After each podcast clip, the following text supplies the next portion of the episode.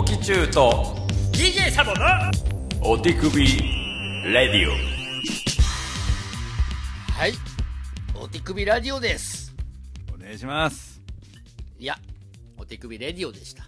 あそうそうそうでそう、お手首レディオですわ。の DJ サボです。おきちゅうです。はい 皆さんお久しぶりでございあます。そうそうなんですよ。めっちゃちょっと空いてしまいまして、もうねもう本当に申し訳ないです。いやいやいやもうこちらこそ。空いた空いた。こんなに空いたことはなかったもんね。そうやんね。ですね。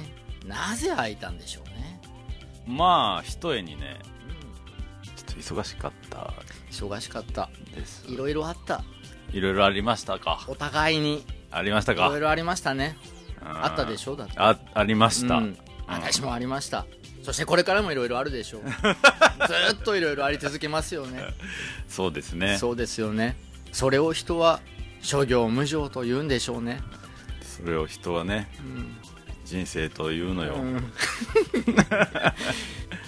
ていう仏の今日のような頭になりかけたところで、お手首がしばらく止まったっていうのもあって あいつは危ない道に行ったんじゃないかっていう噂がちらほらあったりなかったりそうっすね。そんなことはありません。ちょっとあの前回ですかね、えあのあれでもだいぶカットされてましたけど。だいぶカットしました、俺自分で聞きながら危ねえやつだな。ある程度は思ったので。YouTube で坊さんの説教を聞きすぎたサボちゃんがね、うん。なんか下脱、うん。もうなんかもうもうしな下ネタがメインの番組だったはずなのなのにね、うん。出家一歩手前みたいねなやつになっって なってたんで、ええ。これはいかんぞと、えそううん。ね、己を見つめ直す時間というところも。うん。あうん？それで時間が空いた。だって前回、えっと、最後撮ったのが撮ったというか公開が3月はいはいはいね、前回3月だからもう約5ヶ月空いたわけですよ。はいはいはいはい。ねえ。ね。なるほどと。いやでもまあもう今年はねうん。ちょっとやばかったですね私。例えば？まずまあいっぱいの人に来てくれてまあ多分これ出る頃には無事終了してると思いますけど、え渋谷ディーゼルギャラリーでのえうん。カンティーナモグラグバースっていうねね。うん行きましたよ、そうあれの仕込みが、うん。えっと、去年の秋口ぐらいから始まっていて、うんうんこの3月の時ぐらいに一旦そのイイベントとしての仕込みは、うんうん。まああとはちょっと、うんなんていうのかな業者の人との交渉とかに入る段階になってたんやけど、この3月ぐらいから自分の制作をはいはいはいだ会場の状況セッティングを全部整えた後で自分の制作をしたって感じの切り替えぐらいでちょうど。う、ん。うん、で実際2ヶ月ぐらいかな。結構制作に入ってまして、ね、うん。あの集大成が。そう。非常にかけ離れたばっかりですねまだね。まあそうそうそうそう。1ヶ月経った？いやいやこの時はまだ始まってない。あの6月からなんであどの話？漫画の話じゃなくて。あ漫画はその後なんですよ。あその後ね。あ今のは。今のはディーゼルのせ作品。はいはいはい。カンティーナ。カンティーナそうそうそう。う、ん。でもまあおかげさんであれもう本当にすごいあのいろんな人に見に来てくれたみたいで。うん。なんかあのー歴代6位の来場者数だったらしいですよ、おえー。ディーゼルアートギャラリーの、え6ってのもまたねーうん。上5知りたいところですけど、うん。どう反応しようかなって思って。歴代が何代いたんかとかね。ねうん。まあ20年ぐらいはやってると思うんで。で年4本やからそあでもまあすごいねそれは。うん、まあ多分50組以上はいるんじゃないですか。少なく見ても。うでまあなだからまあまあまあまあまあって感じで、うん。まあそうまあでもそれはもうなんとかもうそらそうなんですけどね。まあ9組も出てるんで、ん。まあねそ そのう。そもそもあそこのディーゼルギャラリーで、うん。あのー合同ってあんま少ないんじゃない？あんまり見たことないとね。俺も過去にはい見に行ったので言っても1個あるかなぐらいで、うん。うん。まあまあ一応そのまあ、成功と言っていいんじゃないかなという、うんうん。まあ、だけどこれはまあ言うてあれなんですよ。そのモグラグも言う15年やってて、うん。その15年間培ってきたものを、まあこう満を持してこう一個の形にしたっていう、うんまあ、ある意味こう何？自信がある側のうん。表現つうかあれはね、うんうんただまあこれが始まってほどなくしてですね、あの漫画うん。ねですよ、もう初めて書いた。まあそんななんつうの。もう素人ですわ。まあでも構成何年でしたっけ？まあ軽く10年近いと思います。ねでこの漫画のことは今までここまででこのモグラグのラジオでは言ってる？喋ってる？ラジオではあんまり具体的には書いてるみたいな話をたまに言ったことがあるかもしれんけどタイトルとか内容とか一切話したことないしるほどじゃあ漫画のことをうん。このポッドキャストラジオで喋るも放つもこれが初になるあは初になる、ううん。ん喋りたい？むしろそれ以外にないかも。ほ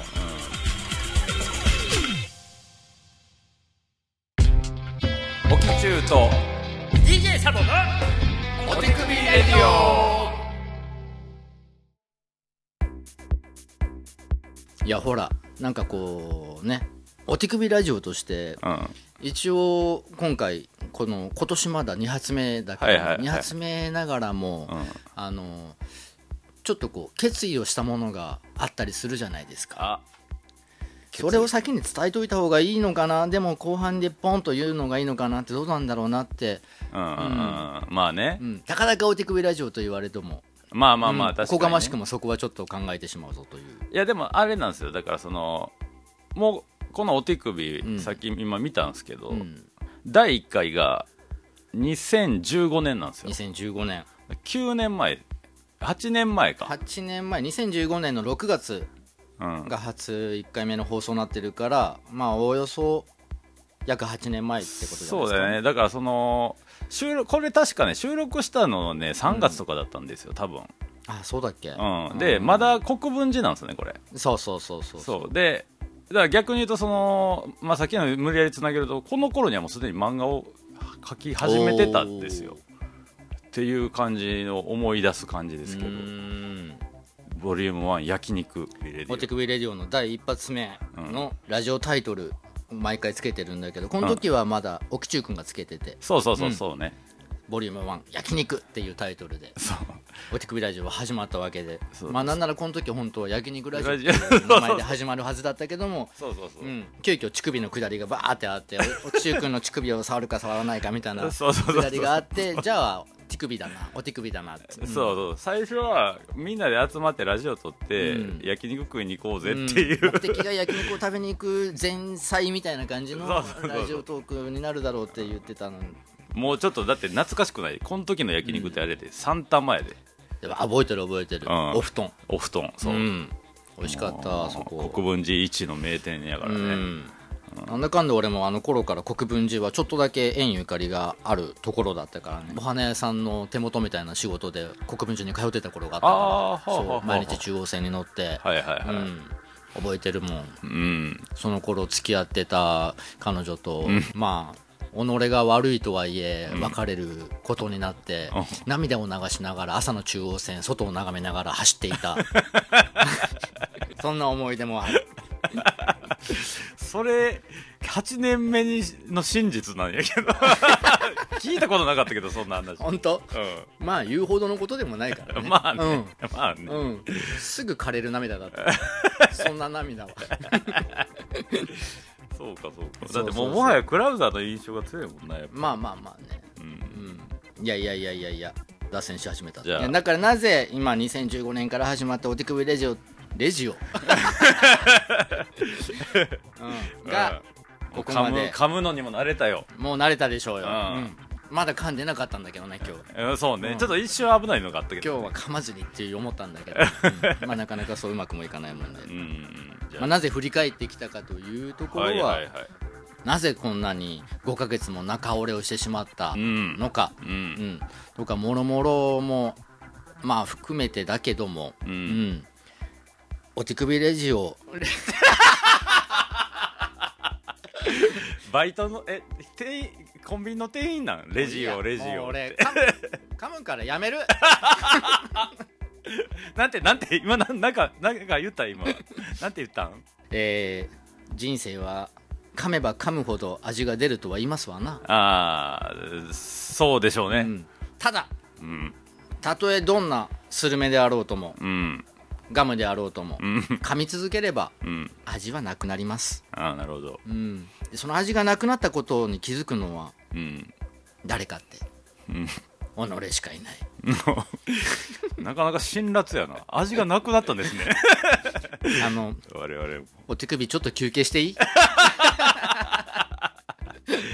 そう。でねまあ今何人が聞いてくれてるのか久々のこの放送をね、うん。わかんないけども、うんうんうん。まあタイヤマン君はそうですね。タイヤマンさんかわかんないけども、タイヤマンさんまあ、は聞いてくれてるかな、でマンですからね、男の人かなと思いますけど、まあその他にいっぱいリスナーがいてくれてるとは信じてるけども、そんな皆さんに悲しいお知らせっていう形ではあるけども、ちょっと今回の放送でしばらくお手首は休憩というか、そうだね、うん、大あのあれ「スラムダンクでいうとこのうん。第一章巻っていうやつそうだね。ね「スラムダンクちゃんと読んでないから分かんないけども。第二章はなないですからね。うーん。まあでもあれですよ。さっきも言ったけど8年ですからね。そう。だからもうなぜとか どうしてとかいう段階じゃなくて。そうね。ん。うん、だからまあ小学生で言ったら2年留年してるわけじゃん あえ？あ8年やから。そうそうそう。ややこしいな小学生ね。2年留年したら、うん。周りの友達は中学2年生なのに、ん。俺だけまだ小学6年生。わかんない。もしかしたら小学5年生で2年留年してるかもしれないから。ああと一年あるかも。あと1年。うん。あと一年やろっか。ややこしいややこしい。まず留年がないし義務教育。あそうね。うん。うんまあ多分聞いてる人らも多分うすうすは気づいてきてると思ったのよ。あのーうんうん。こいつらもうネタねえなって。で下ネタの匂いもちょっと薄れてるし。ないし。うん。替え歌もないし。ただのおっさん2人が喋っとるみたいな感じの ラジオになってきとるっていう。でうんもそこはあの、まあ、完全に俺に原因があって、えーあのうん編集をするときにうん。もう自分で、ね、いろいろこうラジオドラマとかいろんなものを含めたら、はいはいはい。うんおもろいものになるなとは思ったんだけども、うん。まあ、なかなかな時間、まあね。普通につなげて1本を作るにもまあまあな時間がそう。これはあの実際この番組はあの、まあ、FTC レディオのまあ派生っていうか実際サボちゃんの作品みたいなうん部分がすごい強いんで、うサボちゃんのその編集にかかる時間っていうのはもう本当にもうん。うもう無償の愛としかまあ言えないうん。そこも FTC ラジオだったら、うん。完全に一人舞台だから、はいはいはい。あの自分の全部自己責任なはいはい作ったものの中でうん。喋ってるものも出すものも、うんうんうん。だからもう俺は著作なんか無視した作品を今まで作ってきてるんだうんけど、うんうん。やっぱこのモグラグギャラリーと絡めてやるっていうところではある程度のやっぱり制約っていうのがね。うんあるわけで。そうなんまあ、それはあくまでも著作に関わるものだけの話で別にん下ネタチンコロマンコロ言うたところでバンされるようなものではないんだけども、ただ自分の中ではそのちょっとした制約っていうところもあのー FTC ラジオとは全く違うもんが面白いもんができるだろうなっていうところで、うん。ずっと実験そうを続けてきた、うん。もともと FTC ラディオはあの飛ばない電波っつってね。あそうそうそうそう。のまあ、パッケージングとかね、まあ、CD とかいう媒体でを介して好きなやつがうん。こっそり聞くみたいな、そうなんですよ。そエロ本のコラムコーナーのようなひそやかな楽しみがあったんですけど、まあこれ自体は初期からねやっぱりその FTC レディオとうん。モグラグラジオがその合わさった時にうん。どの辺りに落とし込んでいくかみたいのって、うんうん。すげえ最初初期からやっぱり探り探りというか、うん課題というかね。ん。ずっと実験で、うん。だからずっと最初はあのーもはや途中から準レギュラーとかもうもはやレギュラーみたいな勝俣さんがずはいはいはい。っとそうだよね。一緒にやってて、うん。まあ、勝俣さんのあのすごいゼロスタンスからいきなり上げれるあのハイテンションにうんそうね。初期はかなり助けられたというかね、た編集は大変だったけどね。そうででしょうな。うん。まあ、いい意味でもね、うん使いどころはいっぱいあるんだけど全部使っとったら2時間3時間すぐに超えちゃうようなトークの流れだから、うんうん。そうつなげるのが大変みたいな。うん、まあ言うてね、もうだってそう、勝間さんが大阪に行って、まあ実際あんまり参加しない状態になって、俺とサボちゃんで2人やる、でやるようになっても、からでも多分2年ぐらいは経ってんのかなって感じもするし。だから勝松さんがまだいた頃に途中からポンチが、あのーレックのサポートで、はいはいはいはい。もうまた長くね携わってくれて、うん。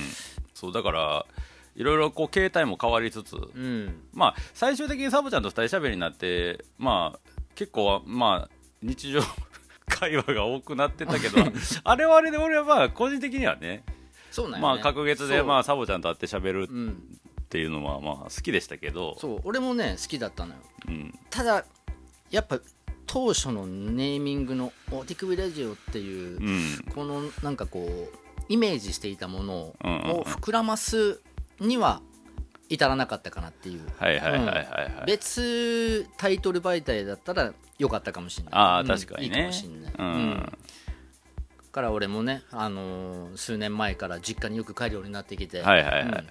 あのサボからうん。上りに変わってきたんじゃないかなそう。そうね、のぼりさんたまに出てくるそうそう時がそう増えたもんね。そのオンオフのこう入れ替えっていうのもね。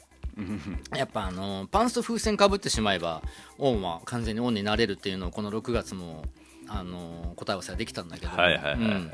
やっぱこうオンにオンにできる時間っていうのが年々こう短くなってきてるんかもしれない。いやだけど、それも結構あのーまあやっぱりあのお父さんのくだ回とか、うんうんやっぱりドキュメンタリーとしての、うんうんこのお手首レディアのね。そのサボちゃんだけを見てるとこのすごい変遷があったというか、うん。いやなんかあれをああああいう内容の番組をお手首っていう看板の中でやると思ってなかったんで、うんうんうん。あれとかはすごい印象に残ってねるけど、っていうことはもうあの DJ サボのドキュメンタリーラジオみたいになっちゃ あの時はマジで残能フィクション。うね。うわーってこううわーって語り始めてパッとレコーダー見たら、レックボタンを押し忘れこの話もう一回するみたいな。で前半ははしょったけど、まあ、最後最後のっていう言い方もあれですけど、うんうんうん。そのまあその一番の肝の部分っていうのはねうんうん。すごいすごいものが多ね分、収められてましたけど。ちょうど2年前ぐらいか。2年前ぐらいだ。な夏前やったよね。ちょうど2年だ。うん。うん。はいはいはいはい。そうか。あれ新幹線止まったんで台風やったっけ？いやあれはねあの熱海の土砂崩れ。あ土砂崩れや。そう。せやせやせやせや。ドンピシャ止まったもんね。うーんそんなことなるっていうね。ね。うコロナ真っ盛りですよ。2年前なんて。んいやそうよね、うん。そうだからコロナもやっぱりちょっとまあね、うん。やっぱり話題がそのあんまりこう新しうんいのが出にくくなった原因は、まあ、間違いなくあるからねコロナ自体もね,、そうね実際あのスケボー界隈はどうなんですか？その。スケボー界隈は実際あのコロナのピークの時って、うん。あの人と接すずにうん。接さずにうん。接すず接することなく。接すずに。広瀬すず入ってきたけど今。広瀬すず元気かな？なんか最近落ち着いちゃったよねなんか。ねえ、うなんかね。年々姉ちゃんの方が好きになるけどうん出原さん広瀬すず一押しだったもんね確か。いやあの人は部屋に「すずアリス」って習字で書いてあほんと貼ってあるんで両方とも入ってんだ、うん。枠に。うん。両方とも1枚ずつ書いてある、なるほど、うん。同じぐらいい好きやと思う。なるほど。戻していい？何の話とコロナコロナ。うスケボースケボーね。そうそうそう。そう。だからあの頃のスケボーはすごい売れ行き絶好調ムーブメントが来たのスケボーは。ああ、うん。あんまり人と接すずに。接すずにね。まで身近な道路でパッとできるみたいなのもあって。親子で楽しめるとかなんかそんなのもいろんな要素が加わって。あまあオリンピックもあったしね。そうだね。そうだね。うん。あそうだ。オリンピックの後か。だから、うんうんうん。うん。もうスケボーショップからスケボーが売り切れ続出物が物が足りないみたいな、はいはい需要が完全に上回ってるみたいな状態だったのが、うん。今は完全に下火になってる時期が入ってきたと、ああちょっともうバブルは超えたみたいな。みたいだね。で物価がえぐい。今、うんうんあのあの頃と比べてうーん例えば1万円で売ってたものが1万3000円4000円ぐらいになってる。うん、もうあの今木材がねみたいね。めっちゃ高いらしいんで、うん。あの普通にホームセンターとか行っても、うーん。単純に素材の高騰がねあみるやろうけどね。うんうん。まあ、あともあとはまあその展覧会でだけで言うと、まあ、そもそのもちろん緊急事態宣言とかの影響は大きかったと思うしけど、まあ、単純に外国人のお客さんがめっちゃ減ったっていうのがああって、ー確かに。うん、だけど、まあ、うちだけで言うとまあそんなに煽りはうん。めちゃくちゃ食らったわけではないし、うん。まあ作る側からしたらあんまり関係ないんで、うん。むしろなんかあのステイホームっつってめっちゃ作品作ることになった人もいれば、うん。なんか新しいものを作るきっかけになった人もいたりとかもしたんで、うん。なんかまあネガティブな変化だけじゃなかった時期ではあったと思なうけど。るほどね。うんまあ、どっちにしても個人商売なんでアートって、まあ、そこはねもうなんかやるしかねえって感じだねったからね。そりゃいいことも悪いこともありますわなっていううんうんうん。まあねアートを鑑賞するっていう行為は別にギャーギャー騒いだりすることとかじゃないから、まあそんなにエンタメの中では影響少なかったんかなっていう感じ、うん。集客でみんなで騒いではみたいなライブとか演劇とかよりは全然マシだったかなって感じだけど、まあ、多分そういう影響を受けてるところと受けてないところとなんかどっちでもないみたいなところいろいろあるんだろうけどね。うん。多分スケボーの世界ももうこっちは良くてもそっちは悪くてもみたいなうんそうね。変わってないところもあったりとかもあるだろうけど。俺が聞いてる情報っていうのもやっぱ偏ってる情報だから。はいはいはい、うん。そんな一概にこうっていうあれじゃないんだけど。うん。なんかああのなんつうのその絵を見るみたいなことのうん。意識が変わったかっつうとそんな変わってないと思うだよ、うん。ん例えばあの映画とかやとさう、ん。もうサブスクとかが超充実したりとかもあってさ、なんかこうん例えばまあ僕もそうやけどディズニーのアニメなんかは、うん。なんとなくもうあと1ヶ月もすりゃディズニーチャンネルで見れるんでしょって思っちゃったりとか。やっぱそうよ。スケボーのビデオもそうだもん。ああーはいはいはいはいはい。やっぱまあ映画映画はそうでもないんか。やっぱスケボーの世界っていまだに DVD パッケージングされた形がなんか俺はね俺とか多分同じ世代のスケーターとかは、パッケージングされたもので含めて DVD 映像の作品ができたっていう世界なんだけど、でも結局それもうん。数週間1ヶ月2ヶ月ししたら、YouTube でフルが見れますみたいな流れはもう定着はしてる。分かってるけど買うか買わないかみたいな。まあね映像はちょっとむねうん。メディアの変化にはやっぱりもうどうしたってそ煽りくるもんなやっぱだって周り若い子聞いたらやっぱ CD プレイヤーも DVD プレイヤーも持ってないっていう子の方がりほとんど、うそうやんね。うん。だからもうたとえもらっても見れませんみたいな、うんうんうんうん。あそうなんっていう。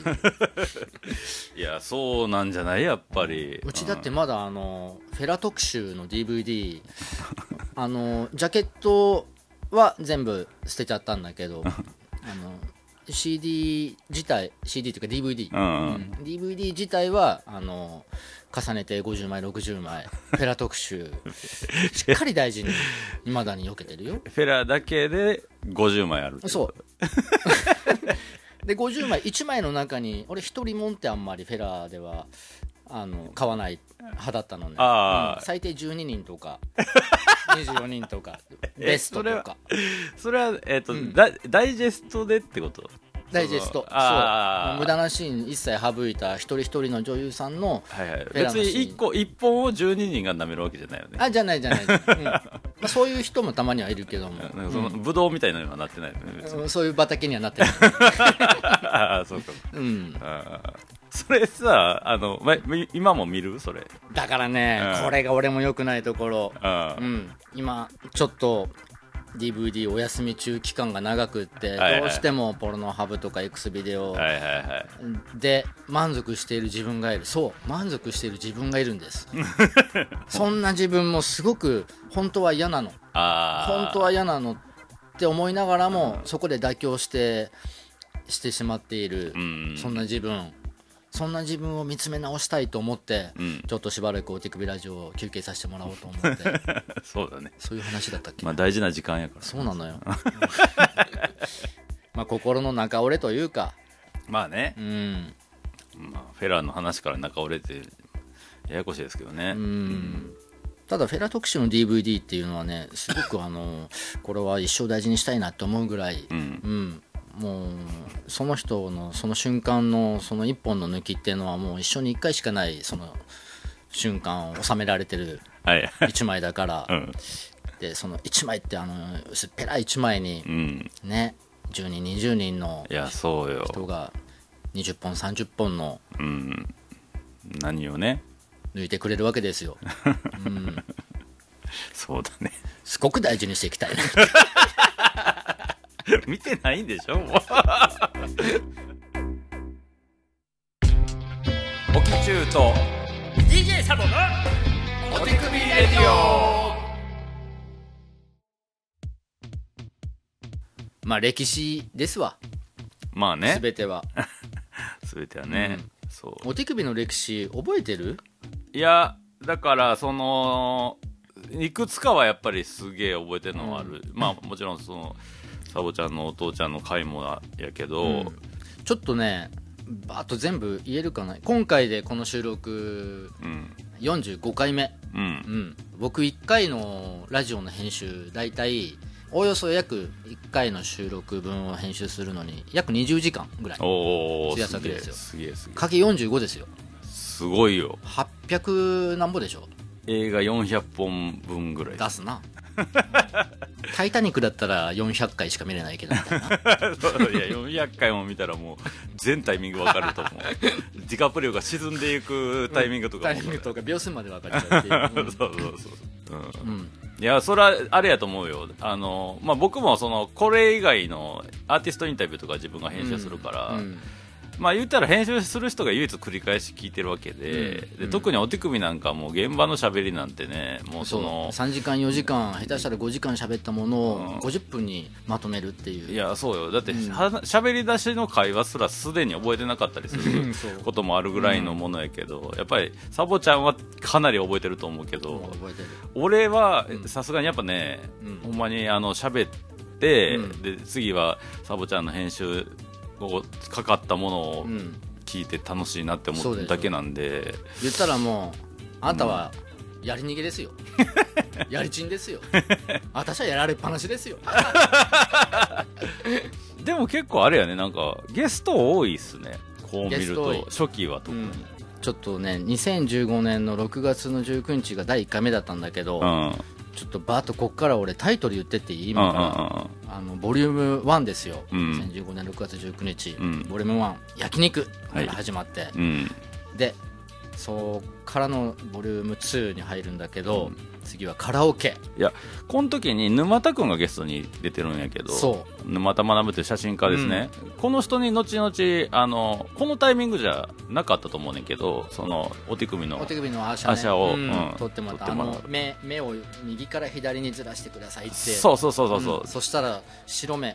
うん、黒目がなくなるんです。そうそうそう。白目だけになるんですっていう特殊な技法をそう、それをアーシャとして撮ってもらったしう、ん、でその後はその白目展みたいなのやったよね。そうそうそう。新宿眼科画廊で。そうそうそう。ん。その時もその時のアーシャの分飾ってもらってたりとか。そうね。うん。してそう。第2回目でもう初っ端からゲストっていうね。沼田君が初のゲストだったってこと、うん、一応ポンチ君もゲストに扱いにはなってるねああこの時は。確かに。うん、確かにね。そっかポンチも2回目からいたってことか。そうやろうね。でしかも第3回もあれ OPSB 全員出てますよ、第3回ボリューム3スケボー。うん、あスケボーしに行ったやつだ。川沿いに。それや。あじゃあもうこっちやわそれは。ってことは3回目いやちょっと待ってボリューム2のカラオケって何なのカラオケしたっけ？カラオケしたけどこの時かどうか分からへんねえ収録後にカラオケ行った時の？うんそれあこっちだこっ上のちかね。方のカラオケ行った気がするはいはいはいはいはい。これ多分カラオケの話あじゃあここであれじゃないあのやたら勝間さんが歌うみたいな、うーん。なんかでなんかとりあえずなんかあのオリジナルソングを無理やり歌うみたいな流れがここで多分始まったから、うん多分カラオケっていうタイトルになってる気がする。そうかも。そうかも、うん。そうだったわ。うんあだからあれやね。だから2015年のうん。第1回収録国分寺やったけど、うん。第2回目からはもうこっちなんや。もう新御徒町にうん。もうギャラリーの方に来てるんだ。あじゃあアーシャンもじゃあこの第2にボリューム2の時に沼田君に撮ってもらったかもしれないな。うん。もしかしたらだってもうす割と早めにステッカー作ったやん。そうね。そうね、うんうん。ステッカー早めだったね。う屋上でも撮ったじゃない勝間さんと3人。でんそう今使ってるやつね。うん、あれと別で並行して別でうん。撮ったやつか。やと思う。なんか1回目はなんか下で撮った気がする。ギャラリうーん。確かに、なんか長い蛍光灯みたいなふわーっとでそうそうそうなんねか、横に流して撮ってたよね。うん。そうだそうだ。だから第3回目でスケボーっつって奥中君を連れて 河川敷にスケボーしに行くぞっつって OPSB のフルメンバーと行ってまあ本当になんだろうなこんなにスケボーにただ走ってもない動いてもないスケボーの上に乗るだけでこんだけ躊躇する大人がいるんだなっていうすごくその学んだねこっちはね。あのさガキの使いでたまにさ、うん。まっちゃんがなんかうんう一回転やりたいとか言ってさあのめっちゃ脱力して全員で無理やりさてやるっていう、うん。あれやったもんね俺のに近いね、うん、マジであれだったね。マジでいい加減にしてくれって思ったもん。ね あれあれでも俺結構真剣やったんやけどね。ゼロ歳児の方が乗れるわってう思う、ん。いや、うん。ほんまにほんまに。まあそれもいい経験だったということで。でその次がボリューム4タイトル「ムキムキ」ですよ。いやシーボーイズが、ゲストリエとポンチ。ポンチ。うーん。うん、一応まあサボちゃんがねサボスティアン細い。サボスちゃんね。あサボスちゃん、うサボスちゃん細い、うん。この時 これなどういう流れ？ああでもまあここで撮ってるな。ここで撮ってるね。うん、なんかあのあれはあの俺がリエ君にあのあれあのあ 松屋の松屋のそう。ん定食のなんかこだわりをそう。共有した時をね。そうそうそう、うん。めっちゃ聞いて超盛り上がったのに、うんうん全カットっていうかもう早送り？うんそうね、うん。やった時あのね持ち帰って聞いてみたらつまんねえって。うんうん。いやいやまあこの頃から収録時間長くでどっかは何かを削らなきゃっていうところはあったそうから。そうね、うん。で第5回がお便りこれはあれやね多分。こっからお便りを募集するっていううん。なんか流れになったんじゃないかな。多分ね。うん、多分そういうことやろうな。そうだね。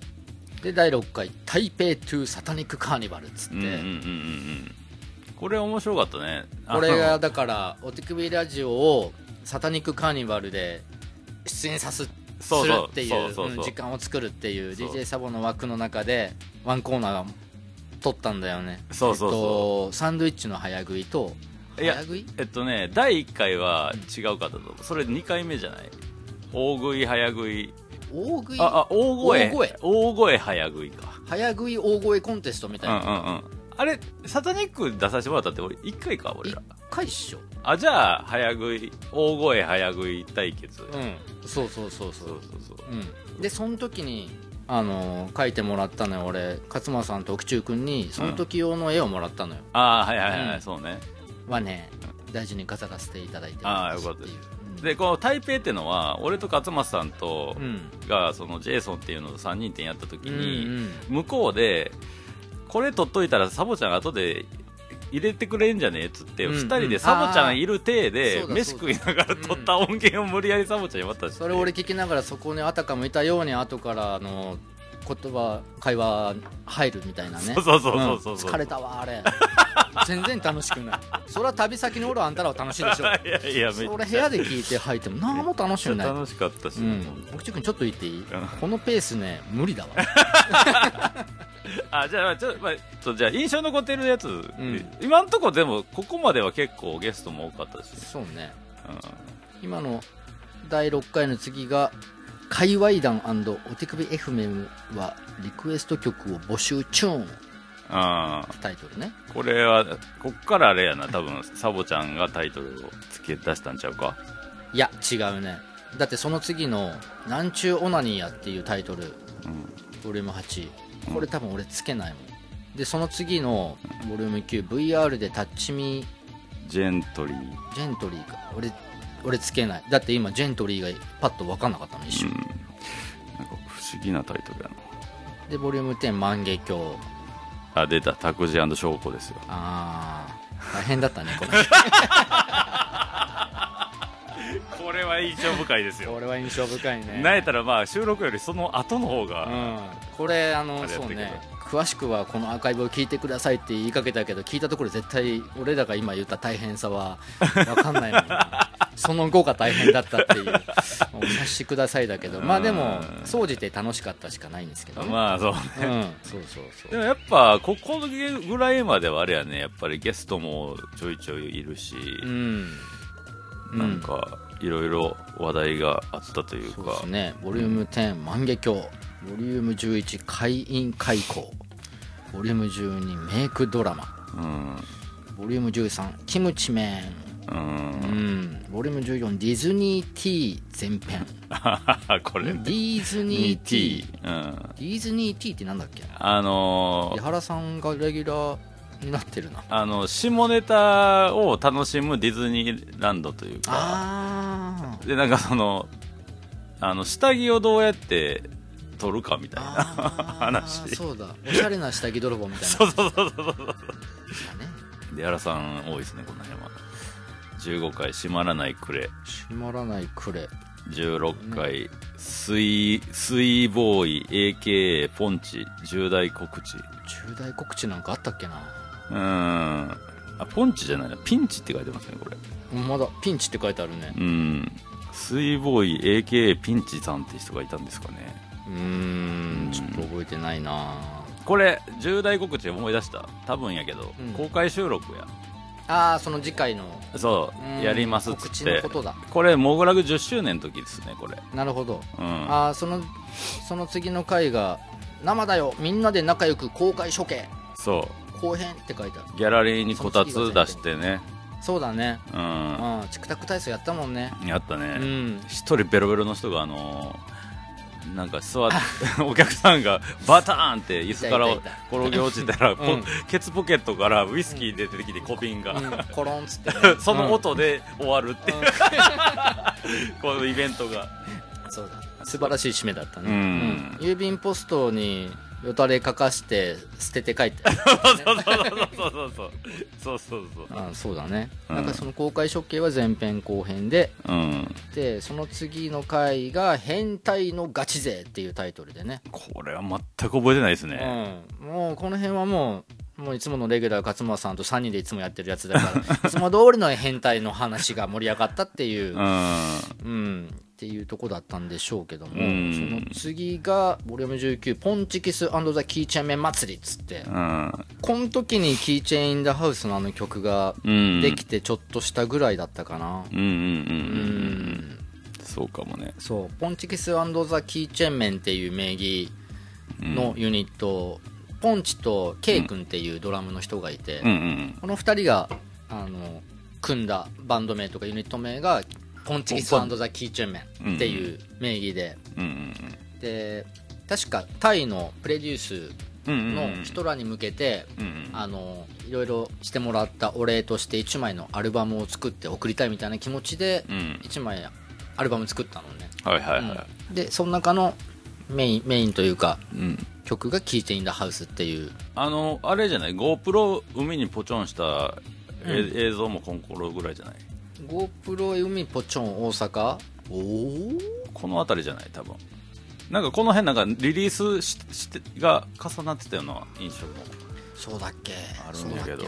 まあでもそうかもな。56年前ぐらいか。うん。ひどいね。その次の回うん。タイトル。うん「愛アナル。アクシデント」これはこれはもうもう完全に俺の二郎の話です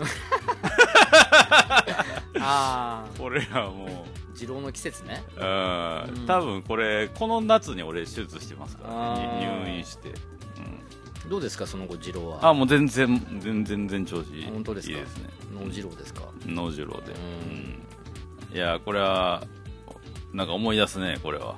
確かに。思い出すね。で次が年忘れキーチェーン歌合戦。うん。まあこれはね。まあなんか年末のテンションでそうね。いろいろ歌ったううんん記憶はありますわな。うん。で年明けてその次のタイトルが「アロハ」ってね。もうあ。ハワイ行ったな。ハワイ行ったんよ。タイトルの手抜き感が半端ないの。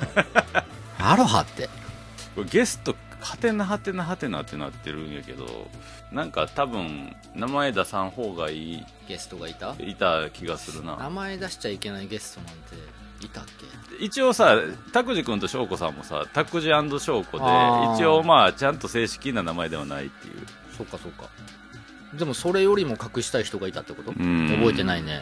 誰やろうね。で、えーボリューム23次が「この木何の木」何にも何にも。何にもやな。うん。ただこの木何の木の気になる木のあのメロディーで多分歌ってるんだと思うこの回そその程度だと思う。まあそうそうね、うん。うん。そうね。あーあーはいはいはいはいはい。次のが垂れ流す男たちかも。う多分やけど、ん、うん、俺がうんこ漏らした話です。上野公園だ。そうそうそうああひ一人で楽しくうん漏らしたやつだ。そうそうそう。か俺持論手術して1年後にうんこ漏らしてるんだ。春先ぐらいの話だったもんねいやあれ。ねそうななそう初夏って感じ。ショーよね、うん。ショーよねって。うん。うん。はいはいはい。多分そうっすね。そう考えたらこのタイトルはちょっと語弊がありますな。垂れ流す男たちって書いてあるけど。いや多分男一人でしょ？勝間さんも軽くなが垂れたっていうことやったんじゃない？なるほど、うん。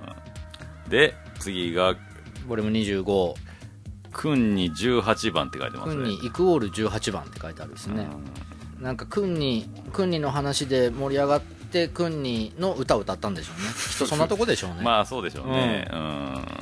もうこの辺から毎回どの回もあんま変わんねえな。確かにこの辺からもう何にも。次が「夢の無声。うん。落ち武者に侵された話じゃないかな」あああれか。あれあれでも結構こすってるもんね、うんこすってるこすってる、ね。かなりこすってるあれは。そうよね。うん。でその次が僕らの冬物語って、うんもう何にももう何にも思い出何せない。のこっちゃ分からへんけど、でその次が格闘ゲームとスケートボードこれ覚えてますすね。これあの勝俣邸で撮った時ですね。あうん。旧旧勝俣邸で。東中野。うんそうはいはいはいはい。これはちょうどあのあれやねオリンピックがほんまはあった時。ああ延期にが決まった時ぐらいの。そうそうそうそうそう。うん。でその直前でなんかスケボー正式競技になったけどどうなんみたいな。ああうわなんか生意気に語ってそう。やだな俺。いや結構ね中身あったっていう言い方もあれやけど、ま？ちゃんと話してたと思うようん。これはもうね自分でスケボーをちょっと語ってる風なものを自分で聞き直した時にあ誰が何を言うとん。なって自分で思うよで次次のが回がねあのーなるに。に幸せと書いて、うん。これ成功と読んでたんでしょうね。多分ね、うん、あここでこの時のゲストですよ、はいはい、うん、N 翔子さんです。よ N 翔子さんです、ね、N 翔子さんが来てあの幸せなると書いて成功って。もう。セクハラまがいな時間が2時間3時間続いたっていう記憶はあるんだけども。そうですね。なんかちょっと軽いエロワードを言ってもらうみたいな、そうねしょうがない。翔子さんがエロいんだもん。エロモンが。エロモンがね、うん。すごいね、あるがゆえに。うん。素敵な女性ですよいや本当。素敵がゆえにですよ、うん。うん。声がいいんですよね。そうなのよね。そう。あのエスコさんの声はうん。俺が FTC ラジオで勝手に使ってるキクちゃん。いやはい。はい愛キク子の声と。クリソツでね。あ俺の大好きな声なの。でこれあのーオフレコバージョン知らないでしょ？口くんああ知らん。この時の収録したうん。エスコさんのうん。声をかいつまんでうんすごいエロい2分ぐらいの なんていうか変態じゃねえか。の を作って勝間さんにプレゼントしてきて 何をおおっさん同士で何をやってんですかもう。すごいこの時あの銀玉の漫画の話とかしたの。あーでそれをエスコさんにちょっとエロっぽく言ってください。あーはいはいはいはい。銀玉。はいはいはい。そこかいつまでかいつまんでね、うん。知らんけど。で次が第30回。3密お手首公開会議。あああの めっちゃなんかなんかこうこうお手首どうするかみたいな話してて、うんうんうんうん。勝俣さんが酔っ払って。うん。まあなんかこうお手首ラジオをもっとお便り募集して大きくしていきたいっていう気持ちがすごい溢れてっていう会議だったよね。そうね、うん、そうや、これだから、この次、この月、月末とかに、勝間さん大阪に執行したいああそうか。それぐらいか。の。うん。そうそうそうそう。うで、んでそう。でこの三密お手首公開会議っていううん。会を経て、うん。で次の会でうん。もうこんだけ。お便りに俺ら力入れてこんだけ言ったんだから、次の回でお便り届いてなかったら、うん。もうこのラジオやめるでみたいな意そうそうそう。気込みで。そう。メールがよ4通かなんか聞いひんかったらやめるみたいな、うんうん。おもっての次の回のタイトルが「お便り届いてたら手首触れまへん」っていう、そう。ん、要は奥地君の手首乳首を触ったら今後のラジオは終わるんだよっていう前提のもとでのこのタイトルになりましたと。う。で本当に送ってくれてね、そうだね。うん、であれはマジ仕込みなしでやって、でそのなうちの一人がタイヤマンさんだもう初回でタイヤマンさん来てたか。来てたと思う、ううん。んこの時は、うん、ほんまに34通だからその最低ラインを超えてうんうん。来ててでそれをまあ紹介してっていう回ですこのね時確か女の子からも届いてたのよ。あそうそうそうそう、セックスのことをセクスっていう言い方をする。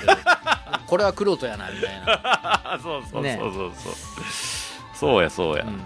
でこの第30 31回から、まあ、基本的には俺とサボちゃんの2人に。そうだね。で、そうまあ、お便りをまあ中心にやっていこうというんうんう方向になったと。ゲストっていう枠も取らなくなっちゃったんだよね、うん、うん。そうね確かにね。完全な2人体制になったのがこの2020年の12月からだったと。まあ、2人体制っていうか実質3人体制でしたけどね。俺らプラスタイヤマンの3人でうーんここから多分ほぼ毎回タイヤマンが送ってきてくれててに確かにそう。この次の回のボリューム32のタイトル「制服はジャンパースカート小判編 」なんて名前。これ完全に俺がもう俺の匂いしかせんの。このタイトルつけるのうんこれ何々編って言い出したの多分俺なんだよそうやね、うん。確かに確かに。あの途中からそうサボちゃんが編集上がってきた音源の時に、うん。これできたってなった時うんうん。にタイトルをもうつけてくれてたから、あそうねそうね。そうそれをもうそのまま使うと。引用してくれていると。うん。うん。で33回男女の別れに理由なんて聞いたら飽きまへん。これもお便りに連なったタイトルになってたはず。そうやね。うん、これなんかすげえあのー多分タイヤマンさんやったと思うんですけど、あのうん。夏フェスのなんかいいエピソードがあなんか逆難されてこう二人っきり知らん女の子となってみたいなを読んだ気がするこの辺で。そうそう。あだからこの次の回のボリューム34うん。タイトル「お手首に相談役爆誕編」うん。でハッシュタグみたいな感じで次回メールテーマは寺川さんに聞いてみたいことです。ここで寺川さんという存在が現れたわけです。よそうそうそうそうそうんタイヤマンさんのの上司。そう。ん？上司？同仕僚事先の上司みたいな、ね。先の人で、ううん。ん、60代の人だったかな？おじさんの。うん、エロトークがすげえうん。採用当たってる人やそうそうそう。寺川さんゲストに迎えてえなみたいな話がそうそうそう。ん。うん。あったりもして。まあ、寺川さんもおもろいやろうけどそれを紹介するタイヤマンも面白かったなっていう感じでしたね、この辺はほいでこの次の回にいきなり涙のリクエスト編っていうので この温度差やしかもその次の36悪魔のリクエストで もうリクエストを俺ら求めまくってるな求めまうん。まあ、この涙のリクエスト編っていうところがさっき話したうちの親父の話の時ですよ、そうだ。なんですよ。そうや。これはねよく覚えてんの。これそううん。か、ここで時系列そう見たらこの涙のリクエスト編が2021年の8月26日。だはいはいはい。ちょうど2年前だやっぱ、はいはいはいそうやうね、ん、そうやわ。2年か。ひどいね。親父が死んだ回の次の回のタイトルが 「悪魔のリクエスト」これでも思い出したわ今悪魔どうのリクエスト。いうつながりだったんかここれあの単純多分、ん。スパムなんやけどうん。なんかあのおてくんフェイスブックに謎の外国人の女からメッセージが超長文のメッセージが来たからそれを読むっていう。怖かった。あれ怖かった。超怪文。すげえ怖かったあれ、うん。そうそうそうそう。一応お便り来てますとか言って。うん。なんかこれずっと続いたら嫌だなって正直ちょっと思った、うん、お便りが来た。そうそうそうそう、で次がボリューム37「師走だよ全員寝よう編。うん。2021年の12月30日公開ですよ」うん。もう年末だからとにかくもう早く書いて寝ようみたいな そうそうそう。回だったんでしょうよ、ううんんまあだからちょいちょいこの辺りからその ねサボちゃんは多分クレに帰ったりしてた話とかもあって、うん。まあ今日今年はいろいろあったからもう寝ようみたいな、うん そうだ。ことでしょうな、ん。よく食べてよく寝ていい年を迎えようっつって。で迎えた次の年の回がボリューム38で、うんタイトル「頑張れ DJ サボ起き中編」ね、元気なかったんだろう。な そう。後半へ続きます。